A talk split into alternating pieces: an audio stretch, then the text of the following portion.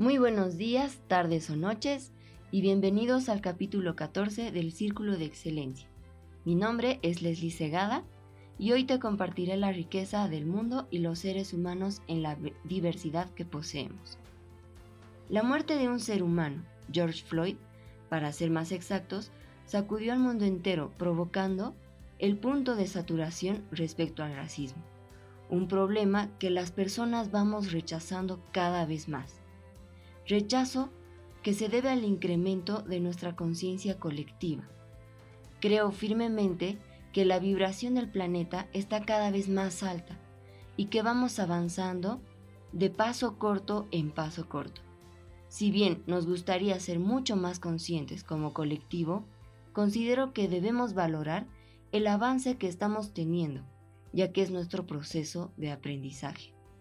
Sin embargo, es vital e importante que no suplamos un pensamiento radical por otro en el transcurso de nuestra toma de conciencia. Déjame explicarte.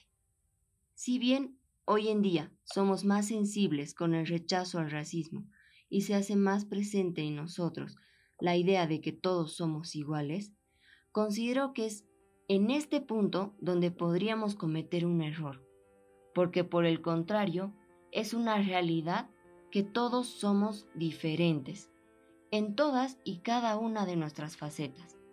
Considero también que por este tipo de pensamientos se han cometido ya muchos errores, como en el área de la educación, que más adelante te explico. Ahora vamos por partes.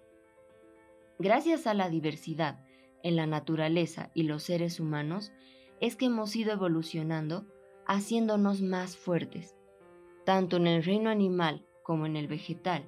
Mientras más diversas sean las cruzas, la genética y las características de las especies, éstas serán más fuertes y resistentes a cualquier adversidad dentro del mismo proceso natural. De esta manera, la naturaleza nos ofrece un sinfín de especies, formas, funciones, tamaños y bondades, las cuales son y han sido desde siempre la base de nuestra supervivencia. Es gracias a esa diversidad que podemos persistir como especie en nuestro planeta. Si todos los planetas en la, galaxia fueran iguales, posiblemente nunca habría existido la vida tal y como la conocemos. Por lo tanto, no habríamos existido.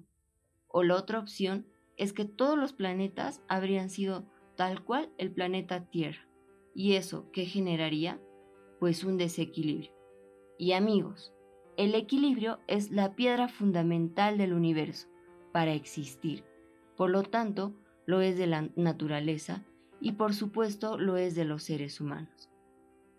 Esa diversidad es justamente la que los humanos valoramos, tanto fuera de nosotros, pero si todo fuera igual como pretendemos que sea entre nosotros, nuestra especie se habría extinguido hace ya mucho tiempo, partiendo desde lo fundamental que es la biología humana, ya que mientras más intercambio genético exista entre nuestra especie, seremos más fuertes ante, las adversidades físicas y medioambientales. Adentrándonos más en nosotros como especie, es una dicha más que una ley universal que seamos diversos, ya que gracias a la diversidad, tanto superficial como esencial, emocional, mental y espiritual, es que los seres humanos podemos desarrollarnos, crecer en todo aspecto, vivir y aprender.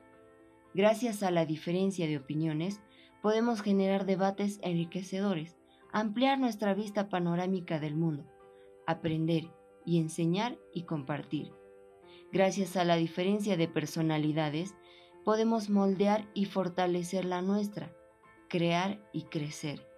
Y así podríamos citar muchos ejemplos más que seguro tú ya los estás pensando. Sin embargo, más allá de todo lo expuesto, ¿qué es lo que nos hace esencialmente diferentes?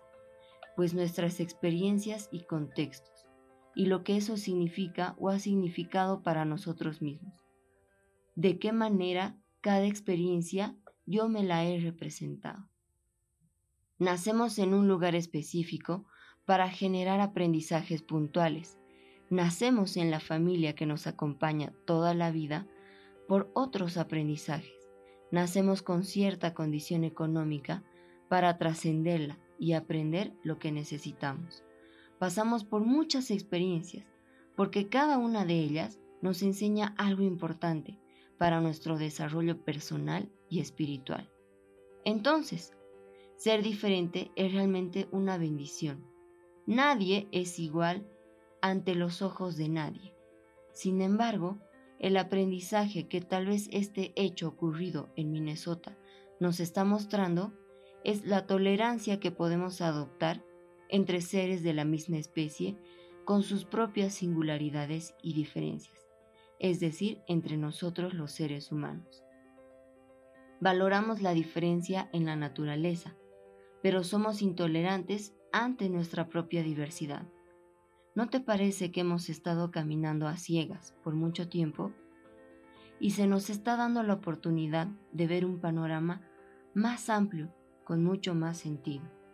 Empecemos por ahí, por aceptar nuestra diversidad, para después valorarla como lo que realmente es, la llave a nuestro crecimiento como seres humanos, seres que forman parte de un todo, de la naturaleza y del universo.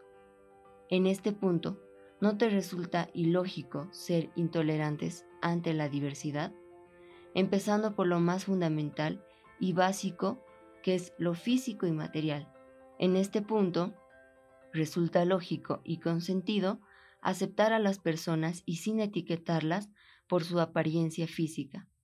¿Qué mundo sería este si también aceptáramos la diferencia de opiniones, pensamientos y creencias? Empieza por ti. Por otro lado, hablamos de equilibrio y existen aspectos a los que sí debemos ser intolerantes, como la falta de respeto, falta la ética, valores o principios, los cuales nos permiten la convivencia armónica entre nosotros. Principios como el que estamos aprendiendo hoy con lo sucedido. Y si vamos tejiendo todo lo que ya te hablé, podemos darnos cuenta que se va formando un círculo virtuoso de convivencia en equilibrio y armonía. En un inicio, te dije que el mantener y desarrollar el pensamiento de que todos somos iguales nos ha llevado a cometer ciertos errores. Es por lo siguiente. En los últimos años nos dimos cuenta de que el sistema educativo ya estaba siendo obsoleto, porque el mundo había evolucionado. Entre muchas cosas, las formas de aprender, por lo que debía haber evolucionado también la forma de enseñar. Y es que precisamente que por tratar de educar a todos por igual, se han frustrado muchas habilidades de niños y jóvenes. Se ha menospreciado la inteligencia diversa de los mismos, creyendo que solo existía un tipo de inteligencia y un tipo de manifestación de la misma. Sin embargo, Hoy en día muchos estudios afirman la existencia de más de un tipo de inteligencia, por lo que acorde a ello también se debería revolucionar la manera de educar, partiendo de la base de que todos somos diferentes, con capacidades diferentes y habilidades diferentes. Y bueno, concluyendo, te invito a que revolucionemos nuestro mundo, nuestra especie, desde el aprendizaje con conciencia y con amor. Dejemos de lado el rencor y el dolor, que de eso ya vimos demasiado. Estamos pasando por una etapa de revolución y de purga, y por lo mismo, nuestra manera de pensar y representarnos las cosas también debe cambiar. Hagamos juntos de este planeta un lugar mejor, mejor. Al fin y al cabo es nuestra responsabilidad. Muchas gracias por escucharme hasta este punto. Gracias por tu tiempo y energía. Ha sido un gusto para mí compartirte todo lo ya expuesto.